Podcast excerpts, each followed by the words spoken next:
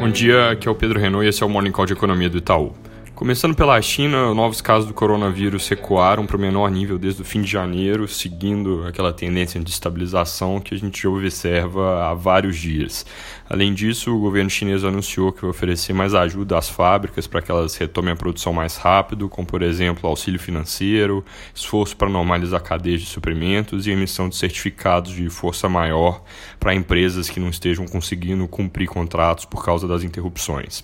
Aqui no Brasil, a gente tem um noticiário meio ruidoso hoje, alguns jornais como o Estadão comentando a possibilidade que o ministro Paulo Guedes estaria frustrado no governo com o ritmo da agenda de reformas, mas destacando fala do presidente Bolsonaro de que o ministro fica até o último dia. Não é a primeira vez que surge esse tipo de assunto sobre uma potencial saída do ministro, mas sem notícias mais concretas, não tem muito o que elaborar aqui. O que a gente tem mais de concreto é a fala do presidente, é o que é importante comentar só porque os mercados sempre acabam prestando atenção a isso.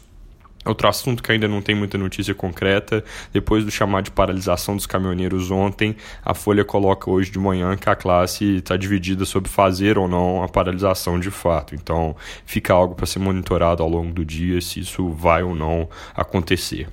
Por fim, uma outra notícia que pode gerar barulho nos mercados é de que o acordo fechado entre o governo e Congresso a respeito dos vetos do presidente no orçamento impositivo talvez não esteja tão fechado assim. Segundo o Estadão, o presidente mandou os representantes dele voltarem para a mesa de negociação para tentar aumentar o espaço do executivo na definição de gastos, ou seja, voltar a negociar e algo que sempre implica a chance de algum desentendimento, algum atraso que pode acabar sendo ruim para outras pautas. Então, por isso essa notícia não deve ser lida como muito positiva pelo mercado.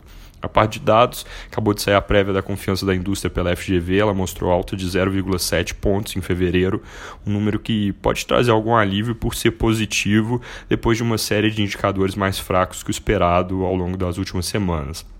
Olhando para a composição, o índice subiu puxado por melhora de 1,7 pontos na percepção sobre a situação atual. Isso pode indicar que fevereiro não deve ter sido um mês tão ruim assim para a indústria. Parte de expectativas futuras recuou 0,3, mas ambos componentes, expectativa futura e situação atual, se situam acima dos 100 pontos. Então, um patamar que é considerado otimista pela metodologia do índice.